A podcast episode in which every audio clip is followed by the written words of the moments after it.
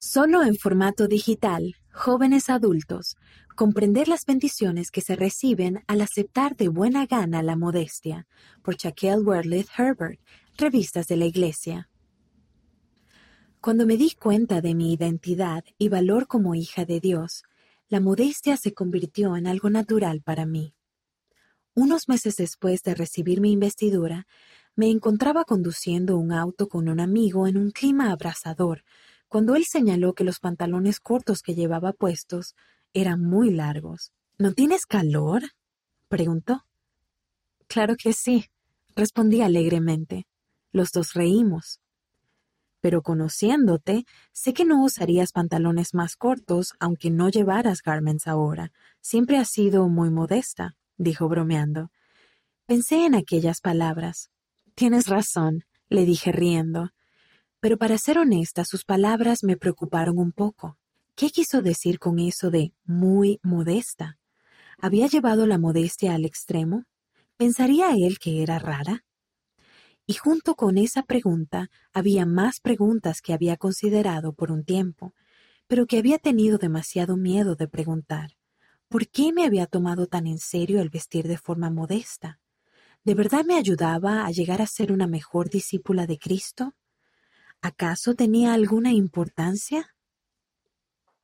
En busca de las bendiciones de la modestia.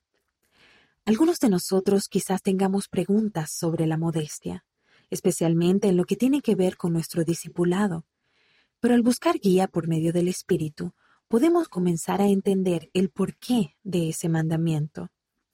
Cuando tuve preguntas acerca de la modestia y sentía la presión del mundo para que relajara mis normas, llevé las preguntas al Padre Celestial.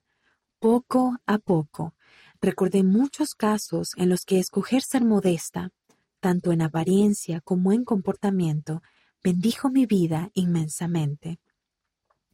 Las siguientes son solo algunas de las bendiciones que he recibido al aceptar de buena gana el principio de la modestia. 1. La modestia puede cultivar la confianza. Nuestro cuerpo es el recipiente sagrado de nuestro ser espiritual y es un recordatorio tangible de cuán perfectamente nos ama nuestro Padre Celestial. Es un verdadero privilegio tener un cuerpo, ya que nos permite llegar a ser semejantes a Él. Cuando consideramos esa verdad milagrosa e incomprensible, ¿por qué no habríamos de estar seguros de quiénes somos? Si dedican un momento a mirar a su alrededor, notarán que, debido al adversario, el mundo exhibe el cuerpo de manera diferente a lo que el Padre Celestial tiene por designio. Los cuerpos se critican y comparan, y a menudo se celebra la falta de modestia.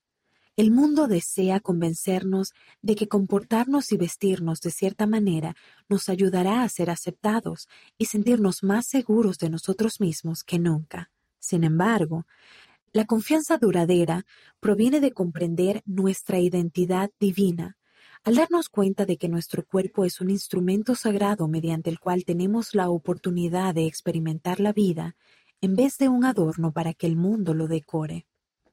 En Doctrina y Convenios, sección 121, versículo 45, el Señor enseña, Deja que la virtud engalane tus pensamientos incesantemente, entonces tu confianza se fortalecerá en la presencia de Dios. Y es verdad, cuando tenemos pensamientos modestos y virtuosos, se reflejan en nuestro comportamiento, lenguaje y apariencia, y podemos experimentar la verdadera confianza en nosotros mismos. En ocasiones, mis deseos temporales han estado en desacuerdo con la modestia, como al querer usar cierta ropa para sentirme atractiva o al desear ser aceptada actuando de cierta manera. Pero a medida que llegué a comprender verdaderamente mi identidad divina, quise reflejar dicha verdad y con el tiempo comportarme y vestirme modestamente llegó a ser algo natural para mí. Y la confianza en mí misma también aumentó. Después de todo, la verdadera confianza tiene poco que ver con nuestra apariencia y tiene más que ver con vivir de una manera que refleje nuestra identidad divina. 2. La modestia puede profundizar nuestra relación con el Padre Celestial y Jesucristo. Cuando se ven como reglas, los mandamientos del Evangelio pueden parecer restrictivos.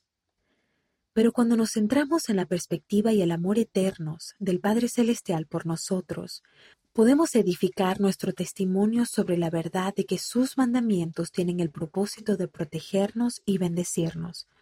Provienen de su amor perfecto. Al meditar en cómo la modestia había bendecido mi vida, cierta vez consideré la pregunta que hizo el presidente M. Russell Ballard, presidente en funciones del Quórum de los Doce Apóstoles, en cuanto a nuestro amor por Dios versus las cosas del mundo. Preguntó, ¿cómo contestaríamos la pregunta ¿Me amas más que estos? Me di cuenta de que el mundo puede estar lleno de tentaciones, pero cuando considero lo que el Padre Celestial y el Salvador han hecho por mí, por amor, algo que puedo hacer para mostrarles a ellos mi amor es escoger ser modesta. La modestia es el reflejo de mi compromiso interior para con ellos, y al continuar mostrando mi devoción, siento que profundizo mi relación con ellos, lo cual es una bendición de por sí. 3. La modestia invita el gozo. El elder D. Todd Christofferson del Quórum de los Doce Apóstoles enseñó: Sus mandamientos no son gravosos, sino todo lo contrario. Señalan la senda que conduce a la sanación, la felicidad, la paz y el gozo, y cuando los obedecemos sentimos su amor perfecto de manera más plena y profunda. Y en primer Nefi leemos que el amor de Dios es el de mayor gozo para el alma.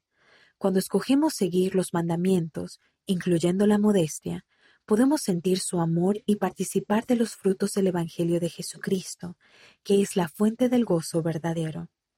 Vestirme o comportarme como la mayoría de las personas del mundo podría permitirme sentir felicidad por un momento, y a veces he sentido esa tentación. Pero siento un gozo mucho mayor cuando me esfuerzo por guardar los mandamientos y los convenios, porque hacerlo me permite sentir el amor perfecto del Padre Celestial.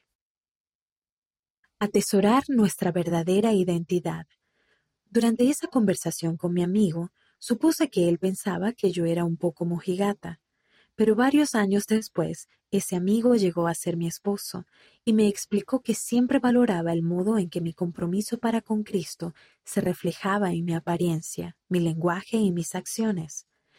Escoger la modestia no siempre será fácil, porque las voces y presiones del mundo son numerosas y atractivas, pero sé que las bendiciones y el gozo que recibo al aceptar la modestia de buena gana valen mucho más que cualquier cosa que el mundo pueda ofrecerme. Si tienen preguntas sobre la modestia, los invito a buscar revelación personal y a considerar cómo ésta ha bendecido su vida. Y recuerden, no juzguemos la dignidad de los demás de acuerdo con sus decisiones en cuanto a la modestia.